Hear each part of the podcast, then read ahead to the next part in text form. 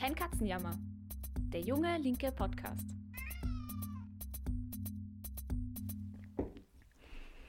Hey und herzlich willkommen bei einer neuen Folge von Kein Katzenjammer, der junge linke Podcast. Ich bin Theresa Griesebner und bei Kein Katzenjammer diskutieren wir jede Woche Themen, die die Welt bewegen und entwickeln eine linke Perspektive. Der Podcast wird gemacht von den Jungen Linken. Wir sind eine österreichweit aktive kommunistische Jugendorganisation. Unser Podcast Kein Katzenjammer richtet sich an alle, die politisch interessiert sind oder die es nur werden wollen. Vor einer Woche ging eine Meldung durch die ganze Welt, nämlich The Queen is dead. Großbritanniens Königin Elisabeth II. ist am 9. September gestorben. Seit 1952, also 70 Jahre, war sie Staatsoberhaupt des Königreichs und eine Konstante im Leben von vielen Britinnen und Briten. Nach ihrem Tod gab es eine Welle der Trauer, vor allem in Großbritannien. Aber auch Stimmen aus ehemaligen Kolonien, die die Doppelmoral und Scheinheiligkeit und das britische Königreich kritisiert haben, deren Glanz und Reichtum, der sie in der Inszenierung der Royal Family dann nochmal zuspitzt, auf der brutalen Ausbeutung von ehemaligen Kolonien und Menschen basiert. Diesen Widerspruch zwischen Trauer und Wut und die Rolle der Queen wollen wir uns in der heutigen Folge genauer anschauen. Wieso trauern so viele Menschen um eine Person, die sie gar nicht kennen? Was ist die Rolle der Queen für das britische Imperium und wie viel Macht hatte sie tatsächlich? Was bedeutet das für das Commonwealth und inwiefern muss man zu dem Anlass auch die Kolonialgeschichte Großbritanniens thematisieren? Über all diese Fragen spreche ich heute mit Nathalie Scherer. Nathalie ist im Landesvorstand der Jungen Linken Wien und ist dort unter anderem fürs Organisieren von Bildungsveranstaltungen zuständig. Außerdem studiert sie Politikwissenschaft. Schön, dass du heute zu Gast bist und mit mir über diese Fragen diskutierst, Nathalie. Danke für die Einladung. Als die Queen gestorben ist, waren ja die Leute vor allem in Großbritannien tatsächlich sehr betroffen. Und das eben, obwohl die meisten die Queen nicht persönlich kennen, sondern eben nur aus Presse oder Fernsehen. Wie erklärst du dir, dass so viele Leute trauern und wie ist das bei dir? Hast du irgendeine emotionale oder andere Verbindung zur Queen? Ähm, also vielleicht gleich vorweg, ich traue nicht. Also ich das hat für mich mehrere Gründe. Also, weil einerseits, wenn man trauert, dann trauert man über Menschen, mit denen man eine Verbindung hat, wo es einem wirklich wehtut, dass diese Menschen nicht mehr da sind. Und bei der Queen habe ich das alles also absolut gar nicht. Vor allem, weil die Queen ist ja eine Person aus einer komplett anderen Lebensrealität als ich. Sie ist eine enorm reiche Monarchin, die mit der normalen Bevölkerung in Großbritannien, aber auch vor allem hier mit uns in Österreich einfach gar nichts zu tun hat.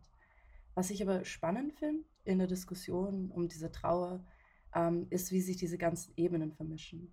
Weil einerseits hast du diese menschliche und persönliche Ebene, was auch die Ebene ist, die wir als Menschen mit unseren eigenen Erfahrungen mit Tod und Trauer ähm, kennen. Aber andererseits gibt es auch diese politische Ebene, also die Queen als Regentin, wie ähm, sie gelebt hat, was sie getan hat und auch das politische System für sie steht. Und ich finde, da ist es irgendwie unmöglich, die Person und das Amt zu trennen. Und deshalb ist es halt so spannend, weil die Queen war halt extremst passiv, hat sich nie direkt politisch geäußert oder positioniert. Und außerdem steht die Queen für ein System, das wir als Linke einfach prinzipiell ablehnen. Ähm, ein System, das nicht nur auf kapitalistische, aber auch vor allem koloniale Ausbeutung beruht. Mhm. Und auch ein, sehr persönlicher Grund für mich, weshalb ich der Queen nicht nachtraue, ist, dass meine Familie, ähm, also die Familie meiner Mutter aus Singapur ist, das ist eine ehemalige britische Kolonie und meine Großeltern und auch vor allem meine Urgroßeltern haben diesen Prozess der Dekolonialisierung selbst miterlebt. Und auch jetzt Singapur ist im Vergleich zu anderen ehemaligen Kolonien sehr wirtschaftlich ähm, erfolgreich und hat es auch wirklich geschafft, Wohlstand für den Großteil der Bevölkerung zu generieren. Ähm, was aber ein Schicksal ist, das nicht alle ehemaligen Kolonien teilen. Mhm. Und durch diesen, diese Verbindung, durch meine Familie, habe ich einfach einen anderen Zugang zu diesem Thema als wahrscheinlich die meisten Personen. Und ich möchte, wenn ich schon traure, dann eher den Opfern kolonialer Herrschaft ähm, nachtrauen, als, als die Person, die repräsentativ ist für dieses System, das diese Unterdrückung jetzt aktiv vorangetrieben hat. Mhm. Ja, das kann ich sehr gut verstehen. Ich habe auch von mehr Menschen gehört, denen es so ähnlich geht wie dir. Über den Kolonialismus von Großbritannien wollen wir heute äh, auch noch reden. Ähm, und du hast gesagt, du traust aus guten Gründen nicht. Es gibt aber tausende Menschen, vor allem eben in Großbritannien, die das scheinbar schon zu treffen scheint. Und so viel hatten die eben nicht mit der Queen zu tun. Wie kannst du dir das äh, erklären, dass das so ist, also dass das Leute so hart trifft? Hm, ich glaube, dass es keine abschließende Erklärung dafür gibt. Aber ja, wie, wie, du gesagt hast, ist es so faszinierend, wie der Tod der Queen so viele Menschen berührt.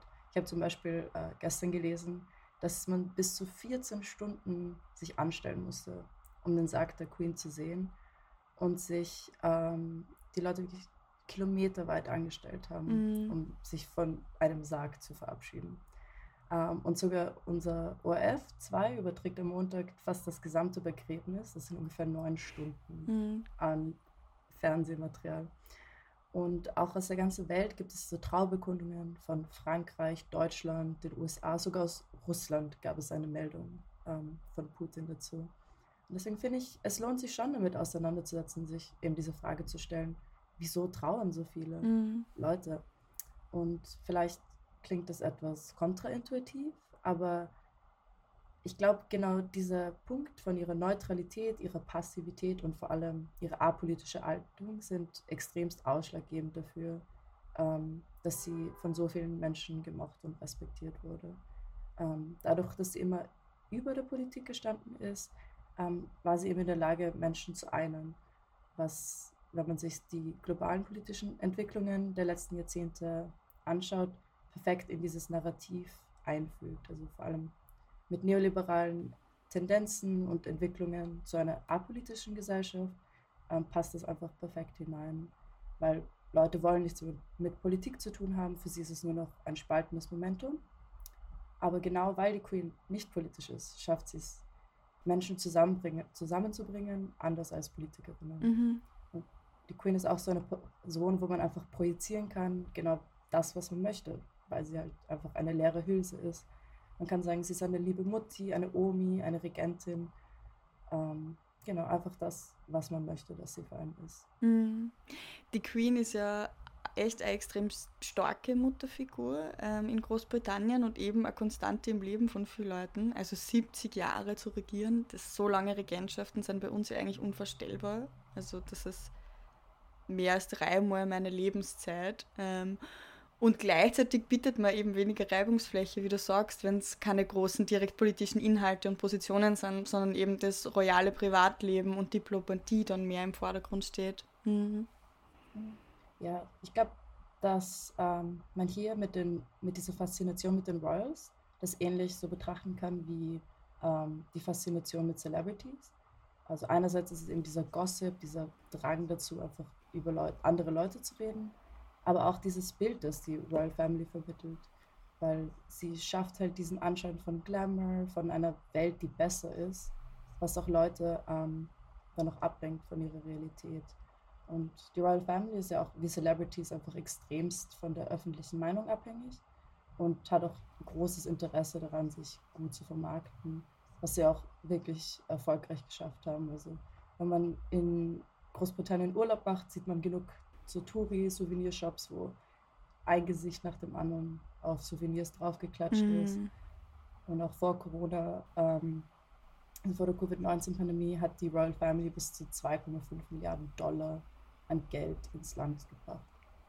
Also ja, die Queen und die Royal Family ist für die meisten Britinnen einfach eine nationale Identifikationsfigur, ähm, ein Symbol für Stabilität, Diplomatie, aber auch einfach eine Garantie, dass es einen nationalen Wohlstand gibt und aber auch so eine Erinnerung an diese Zeit, wo das British Empire halt groß und glorreich war. Mhm. Also man kann sagen, die Queen ist eigentlich so eine Art Symbolfigur, die extrem, auf der, auf die, bei der sie extrem viel zuspitzt auch. und das eben für viele verschiedene Dinge. Aber was mich interessieren würde, ist, wie viel Macht hat die Queen eigentlich tatsächlich?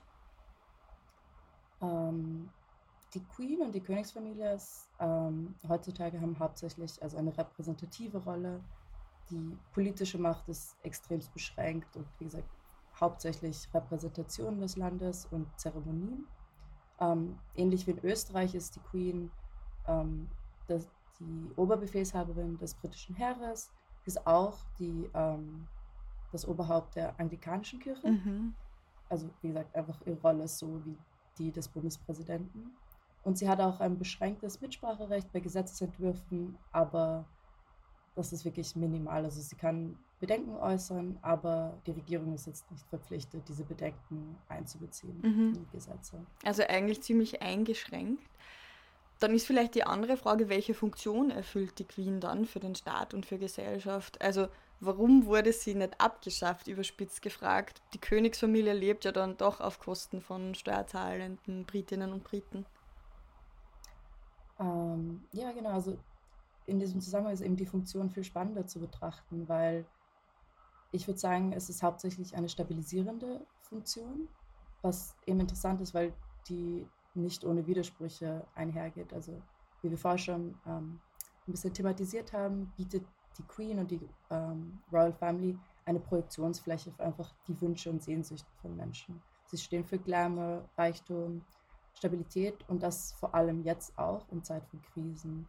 Und eben gerade jetzt ist es auch absurd anzuschauen. Es wird Steuergeld, ich glaube über 9 Millionen Dollar ähm, für das Staatsbegräbnis, aber auch für den generellen Luxus dieser Familie ausgegeben, mhm. während gleichzeitig in Großbritannien Millionen Menschen kurz davor sind, in die Armut zu fallen, ähm, die Inflationsrate bei 10% liegt, also Leute effektiv einfach immer ärmer werden. Mhm. Und genau da in dieser unsicheren Zeit wissen wir, dass Leute sich immer stärker an Personen hängen. Also sie suchen ähm, eine Person, die ihnen einfach Halt bieten kann. Und da ist die Queen halt ideal, weil sie ist eben diese starke Mutterfigur, die den Staat und das Land repräsentiert. Mhm. Das ist echt eigentlich ziemlich widersprüchlich. Genau. Und die Queen eben, sie dient halt diesem Erhalt eines nationalen Einheitsmythos, also dieser Erzählung, boah, wir haben dieses große British Empire, das mächtig ist und alle Briten sind im selben Boot. Genauso wie in Österreich, wo man sagt, wir sitzen im selben Boot, wir müssen gemeinsam sparen, uns mit weniger zufrieden geben, Zähne zusammenbeißen, dies, das.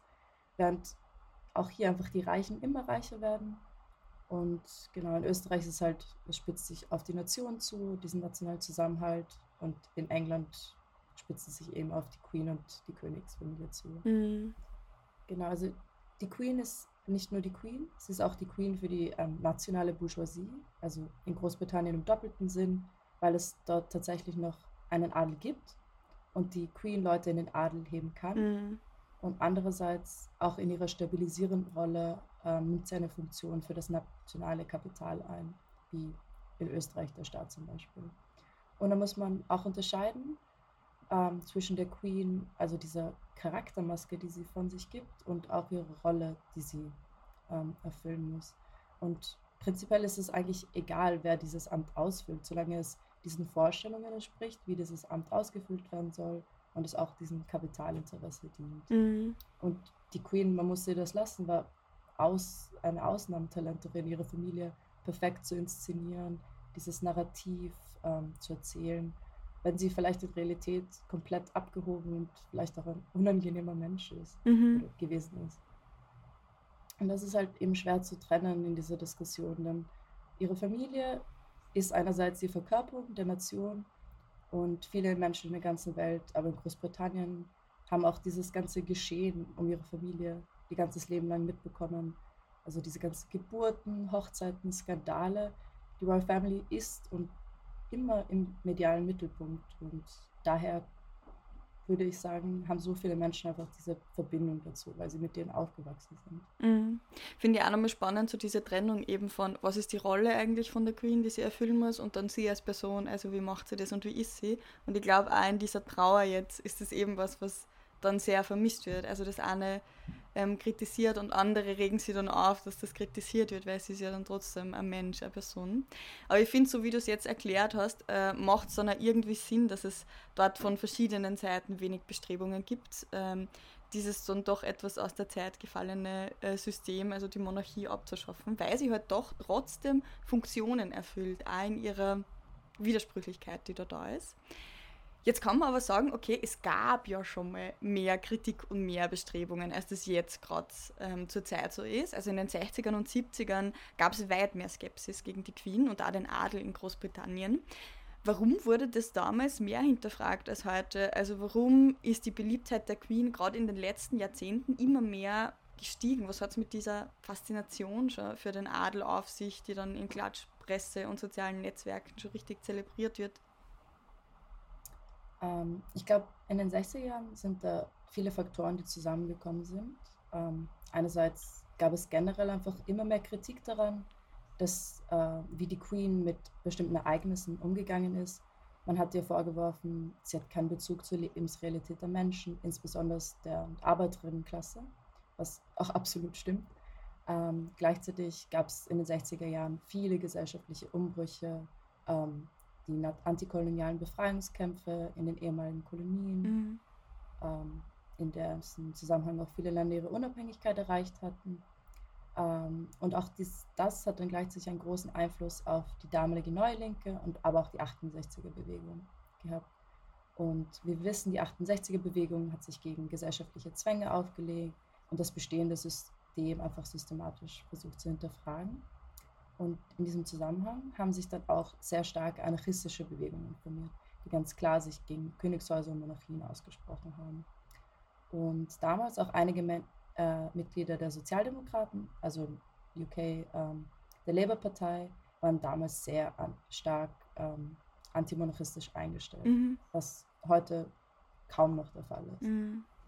Und interessant ist, dass diese Ablehnung sich aber hauptsächlich auf bestimmte Personen beschränkt und die öffentliche Meinung ähm, gegenüber der Monarchie seit den 60ern relativ stabil ist. Man muss auch sagen, es gibt erst seit den 60ern dazu Meinungsumfragen. Ähm, und sie sind eigentlich, diese Meinungen sind eigentlich nur gestiegen seitdem, obwohl es viele ähm, Skandale durch die Klatschpresse gab. Hat sich nicht wirklich geändert. Also wenn man sich zum Beispiel den ähm, Skandal in den 90ern mit äh, Princess Diana, also Scheidung mit Prince Charles, ähm, dieser ganze Skandal um Betrug und dann auch ihre kon öffentlichen Konflikte mit dem Königshaus und dann auch wie das Königshaus mit ihrem Tod umgegangen mhm. ist, gab es ja von der Bevölkerung extrem viel Kritik an der Queen, aber auch an der Royal Family. Man kann sich auch ähm, eben anschauen, zum Beispiel diesen Skandal mit Prince Andrew und Jeffrey Epstein und den Verwicklungen in Kinderpornografie, Kindermissbrauch und Sextrafficking. Oder auch den Rassismusvorwürfen letztes Jahr im Zusammenhang mit ähm, Meghan und Prince Harry. Mhm. Genau, also für alle, die es interessiert, zu diesen Rassismusvorwürfen ähm, haben wir auch äh, eine Podcast-Folge gemacht. Also unsere 51. Folge war das damals. Aber was man ja sagen kann, eben, du sagst ja, selbst diese ganzen Skandale haben die Zustimmung zur Staatsform nicht wirklich erschüttert, oder? Ja, also überhaupt nicht. Also es eben die Befürwortung für die Monarchie liegt ähm, ungefähr so bei zwischen 65 bis 75 Prozent. Und seit den 60ern geben ziemlich konstant nur ungefähr 18 Prozent der Leute an, dass sie eine Republik bevorzugen würden. Und eben, also man sieht, diese ganzen Negativereignisse, diese ganzen Skandale haben die Einstellung überhaupt nicht geändert. Und eigentlich ist sogar die Beliebtheit gestiegen in den letzten Jahren, was auch sehr damit zu tun hat, eben mit der Rolle der Queen, weil sie einfach so ähm, universal beliebt ist. Und dass ähm, eine Befragung hat so erhoben, dass zu diesem Zeitpunkt no, bis zu 90 Prozent der Meinung waren, dass die Queen einen guten Job macht. Mhm. Jetzt mit dem Tod der Queen ähm, haben ja einige Zeitungen dann auch getitelt, wie wird es jetzt mit dem Commonwealth of Nations weitergehen, also mit dem Nachfolger des British Empires oder auch bedeutet es jetzt sogar das Ende des Commonwealth. Also abgesehen von der Trauer von Menschen um die Queen, welche politischen Folgen hat ihr Tod? Also welche Rolle spielt oder hat sie in Großbritannien gespielt und in den ehemaligen Kolonien? Ähm, wie wir schon gesagt haben, die Queen war ein Symbol für Stabilität und nationalen Zusammenhang. Und ihre politische Macht ist einfach als Staatsoberhaupt extrem limitiert, weshalb ich glaube, dass sich die Folgen sehr in Grenzen halten werden.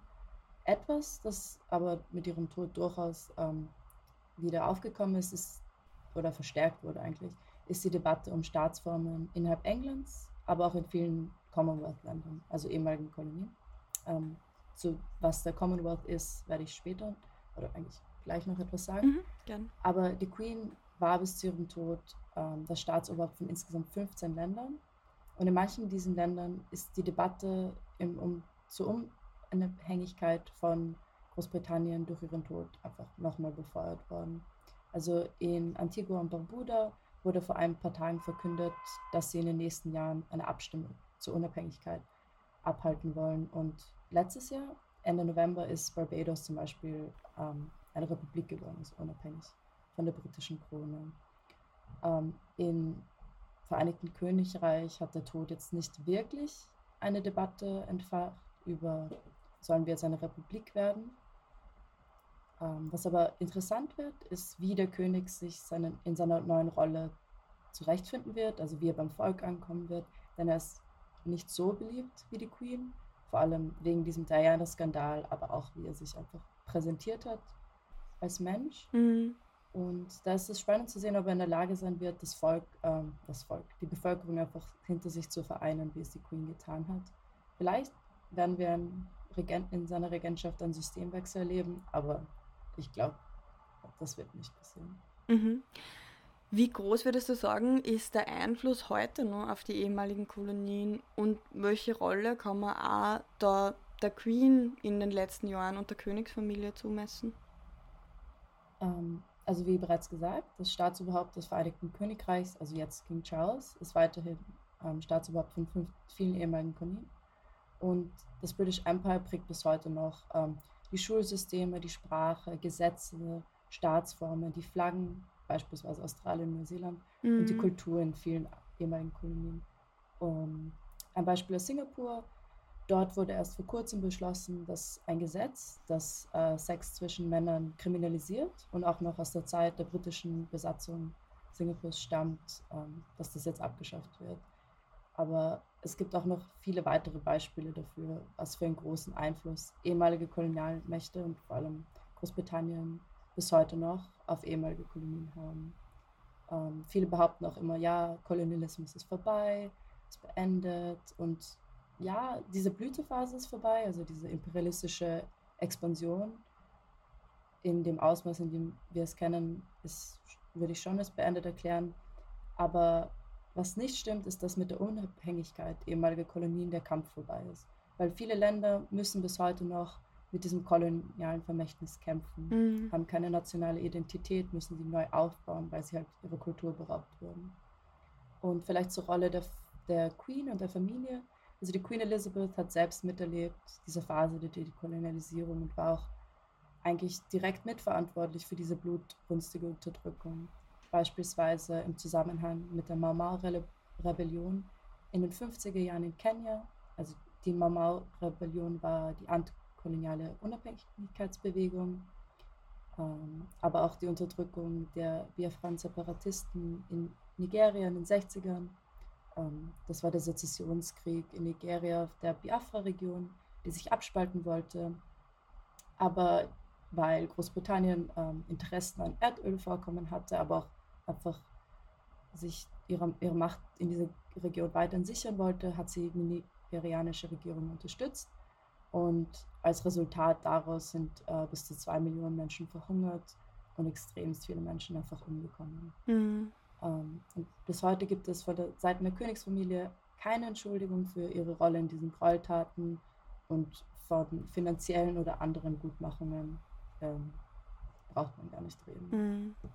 Ja, ich finde das ja immer richtig arg, wie diese ganze Kolonialgeschichte und dass darauf eigentlich der Reichtum und der Glamour basieren, dann, dann auch diese Royals ausstrahlen oder halt auch, ja, der Wohlstand, den man dann hat in Großbritannien, aber eh in anderen Ländern auch, dass über den gar nicht gesprochen wird, der verschwiegen wird.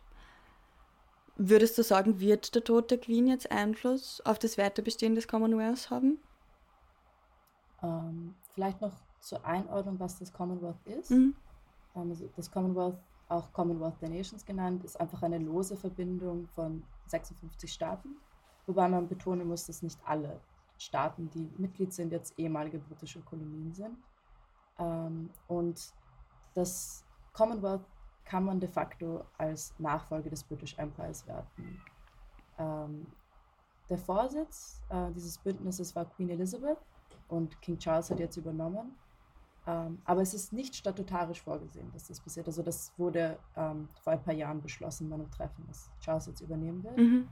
Und ich finde, man sieht so schön in diesem Grund, warum das Commonwealth gegründet wird, wieso einfach das Commonwealth als de facto Weiterführung des Empires gewertet werden kann.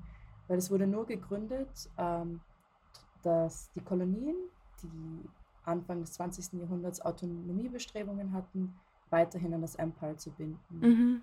Und man sieht da ganz eindeutig, wie die kolonialen Verstrickungen bis heute wirken. Also schaut man sich die Ziele an des Commonwealths, die statutarisch ähm, vorgegeben sind, dann sieht man, es ist die Sicherung von Freihandel, also kapitalistischen Interessen, und auf der anderen Seite die Sicherung von liberalen Grundrechten wie Demokratie, Freiheit und so weiter.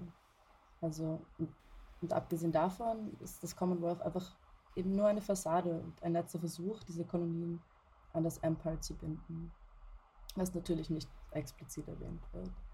Ähm, lustig finde ich auch, dass es diese Commonwealth Games gibt. Die wurden früher ähm, British Empire Games genannt. Das ist so ein billiger Abklatsch der Olympischen Spiele für Mitglieder des Commonwealth. Und bei diesen Spielen tritt die Royal Family immer auf und lässt sich vor den Bürgerinnen dieser Nationen vorführen und trägt dabei meistens auch noch Schmuck, der geraubt wurde. Also sehr ironisch eigentlich. Mhm. Ich glaube, dass der Tod der Queen nicht wirklich einen Einfluss haben wird auf das Weiterbestehen des Commonwealth. Also ich glaube, das wird einfach weiter bestehen, weil dieses Bündnis nicht wirklich einen Zweck hat. Also es ist hauptsächlich einfach ein formelles Ding. Und ja, ich glaube nicht, dass sich da irgendwas in näherer Zukunft ändern wird. Wir haben es vorher schon kurz ähm, angesprochen, aber was ich mich schon noch frage, und vielleicht hast du da noch mehr Erklärung dazu, warum gibt es in Großbritannien oder generell in Europa überhaupt noch Monarchien? Ähm, vielleicht zur Info, es gibt heute ähm, noch elf Monarchien in Europa, also Spanien, Großbritannien, Belgien, die Niederlande, Luxemburg, Schweden, Dänemark, Norwegen, Andorra, Monaco und Liechtenstein. Mhm. Und das sind eigentlich schon recht viele und man ist eigentlich schon überrascht, dass es so viele sind. Aber wenn man sich ähm, die Geschichte anschaut und wie Nationalstaaten entstanden sind, dann ergibt das voll Sinn, weil der Faden, der sich durch all diese historischen Ereignisse durchzieht, ist, dass das Kapital immer regiert. Und da ist die bürgerliche Klasse durchaus bereit, eine Monarchie zu akzeptieren, weil sie sind ja nur daran interessiert, ihre eigenen Interessen zu sichern, also Interessen des Profits. Und das Fortbestehen von Monarchien ist daher eigentlich ja nicht so überraschend, weil es heißt einfach, dass in diesen Ländern die Bourgeoisie und die bürgerliche Klasse in der Lage war, das zu verknüpfen und trotz Monarchien einfach ihre Interessen weiter zu sichern. Und in Großbritannien hat es eben keine große Revolution gebraucht. Das Königshaus und die kapitalistische Ordnung haben sich einfach einander bedient und sich stark miteinander verbunden und gegenseitig ähm, verholfen. Und in anderen Ländern gab es halt andere politische Arrangements, für wie sich die bürgerliche Klasse ähm, weiterhin den Machterhalt gesichert hat. Und vielleicht eine Parallele zu Österreich. Wir haben zwar keinen Adel mehr, aber bis heute romantisieren wir auch genauso unsere Kaiserin Sissi, den Kaiser Franz Josef, aber auch die österreich-ungarische KK-Monarchie. Oder wir haben für Niki Lauda ein riesen Staatsbegräbnis im Stephansdom. was eigentlich absurd ist, weil er ist ja nur Auto gefahren. Und wenn man sich auch diese Vermögensverhältnisse anschaut und ähm, die Geschichte der Vermögensverteilung in Österreich nachzeichnet, sieht man wirklich ein klares Bild, weil während Österreich heute reich ist, wurde mit einer 50-prozentigen Wahrscheinlichkeit in bereits existierenden Reichtum hineingeboren, der sich von ähm, der, dessen Geschichte weit zurückreicht. Mhm. Ja, also das heißt, äh, mit Niki Lauda kann man quasi sehen, Personenkult gibt es in Österreich, auch wenn uns das Trauen bei der Queen ganz komisch vorkommt. Aber dann gibt es ein Riesenplatzbegräbnis genau. und alle gehen hin und sind traurig. Und das andere ist ja schon auch spannend, also dieses, wenn man sagen kann, okay, man kann das politische System ändern, also eben ähm, so wie in Österreich, aber ökonomische Ungleichheit bleibt. Also wer quasi Vermögen besitzt, das wird weitergegeben und das ändert sich nicht so stark. Und auch eben, solange irgendwie in anderen Ländern, wo noch Monarchien herrschen, die Mehrheit der Leute unter Anführungszeichen frei und gleich sind und die Arbeitskraft verkaufen, hält man diesen Adel, den es dann halt noch gibt, äh, eh aus und arrangiert sich damit, vor allem wenn er noch hilft zu stabilisieren. Und das bringt mich eigentlich gleich ähm, zu meiner nächsten Frage, also diese Frage von Ökonomie, ökonomischer Ungleichheit. Warum beschäftigen Sie Leute trotz dieser groß anstehenden Krisen gefühlt eigentlich mehr mit dem Tod der Queen und sind da teils stärker mitgenommen davon als mit der aktuellen politischen und ökonomischen Lage? Ähm, ich glaube, dass in dieser ganzen Debatte es wichtig ist, nicht aus den Augen zu verlieren, wofür die Queen steht und auch die unterschiedlichen Positionen, aus denen sich diese Kritiken ähm, an diesem Umgang mit ihrem Tod artikulieren, ähm, genau zu betrachten. Weil wer trauen möchte, kann absolut trauen. Das ist das gute Recht jedes Einzelnen.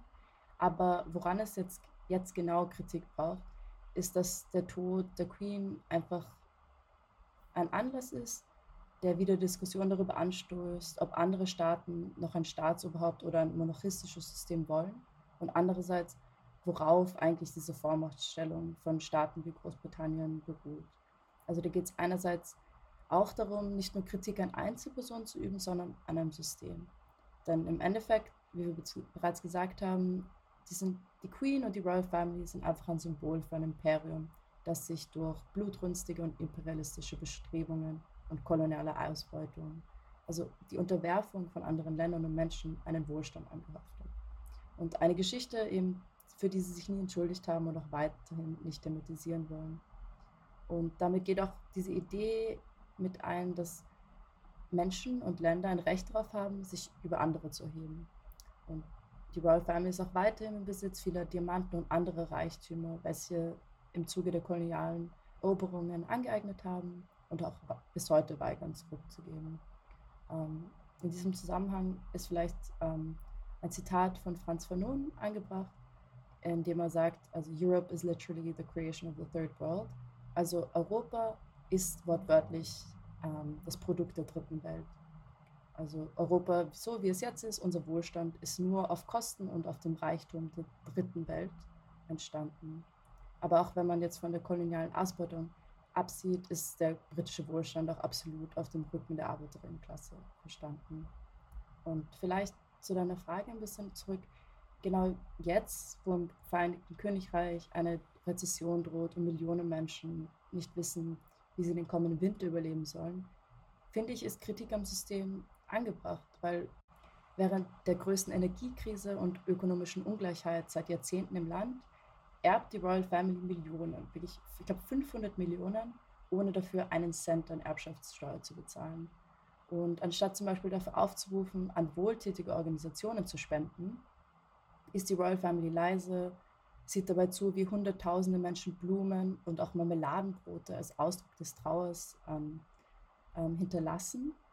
Aber vor allem für eine Familie, die sich eben immer als wohltätig, als bodenständig, als volksnahe inszeniert, finde ich das schon sehr widersprüchlich. Und ich finde, da könnte die Royal Family durchaus ähm, eine andere Position einnehmen. Mhm, das heißt, du sagst eigentlich, man kann in Wirklichkeit so den, den Tod der Queen und auch die Diskussion über das Königshaus jetzt und auch die Kritik daran ja in Wirklichkeit verknüpfen mit diesen ökonomischen und politischen Fragen. Also das ist ja auch nichts, was tatsächlich getrennt ist. Ähm, ja, genau. Und was vielleicht auch noch spannend ist in diesem Zusammenhang, vor allem aus unserer Perspektive, ist, dass im Zuge dieser nationalen Trauer ähm, Gewerkschaften beschlossen haben, ihre Streiks auszusetzen und dass auch Krankenhäuser für den Tag dieses Begräbnisses Behandlungen verschoben haben bzw. einfach ausgesetzt haben. Und ich finde, genau jetzt in dieser Zeit von großer Ungleichheit ist es wichtig, ein Zeichen zu setzen gegen die Teuerung und man sollte sich nicht der Meinung der herrschenden Klasse fühlen. Und abgesehen davon ist es auch einfach absurd, wie mit Kritik im Internet umgegangen wird, aber auch auf den Straßen. Weil in den letzten paar Tagen wurden mehrere Personen verhaftet ähm, die sich öffentlich gegen die Monarchie ausgesprochen haben. Ähm, Grundlage dafür, also dass sie überhaupt verhaftet werden können, ist ein neues Gesetz, das in England nach den Black Lives Matter Protesten, aber auch diesen großen Protesten der Extinction Rebellion verabschiedet wurde. Und dieses Gesetz erlaubt de facto der Polizei, Personen nach eigenem Ermessen zu verhaften, wenn sie die öffentliche Ruhe stören. Und dieses Gesetz wird auch von vielen Organisationen jetzt in, kritisiert, weil es einfach die Grundrechte angreift, also dieses Grundrecht auf Meinungsfreiheit. Und ähm, diese ganzen pro-republikanischen Aktivistinnen, finde ich, haben auch einen Punkt. Denn in einem Land, das ähm, behauptet, ähm, demokratisch zu sein, kann es eigentlich kein Staatsoberhaupt geben, das nicht demokratisch legitimiert ist. Mhm, total. Also dieser Umgang ist echt wirklich ähm, eigentlich ein Wahnsinn und gehört eigentlich ins letzte Jahrhundert, meiner Meinung nach. Ähm, was ich mir jetzt gedacht habe, so ein bisschen also, was ich mir mitnehme von der Folge, ist dann trotzdem irgendwie, wie sehr dieses Königshaus dann eine stabilisierende Funktion auch hat ähm, für das ganze System.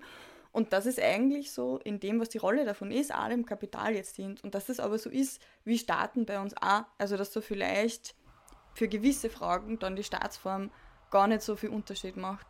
Und gleichzeitig, und das ist halt auch, dass das einfach Widersprüche sind, die es da gibt. Also, dass man irgendwie auch die Gewerkschaften jetzt wahrscheinlich mit dem Bewusstsein der Leute arbeiten müssen. Also, wenn da jetzt irgendwie sagt, 90 Prozent der Leute empfunden, die Queen macht den Job gut, 50 Prozent vielleicht oder mehr oder weniger trauern jetzt, ähm, dass man das halt auch irgendwie wahrnehmen muss, auch wenn es extrem widersprüchlich ist ähm, und trotzdem hinarbeiten, dass halt dann diese Widersprüche zwischen arm und reich, oben und unten wieder sichtbar werden, aber eben aus der Situation heraus, in der man jetzt gerade ist. Also ich habe es extrem spannend gefunden. Danke dir, Nathalie, für die ganzen Recherchen und den Einblick auch in das System dort und wie man die ganze Debatte darum einordnen kann. Danke, dass ich ähm, diese Woche im Podcast sein durfte. Das hat mich sehr gefreut. Das war sie auch schon, unsere aktuelle Folge von Kein Katzenjammer. Die nächste Folge gibt es dann wie gewohnt nächsten Sonntag rechtzeitig zum Frühstück auf Spotify, Apple, iTunes und überall sonst, was Podcasts gibt. Und wenn dir die Folge gefallen hat, dann abonniere doch den Podcast und lass uns auf Spotify oder Apple Podcast eine 5-Sterne-Bewertung da, damit noch mehr Leute vom Podcast mitbekommen. Wir hören uns dann hoffentlich in einer Woche wieder. Ich freue mich schon drauf. Ciao!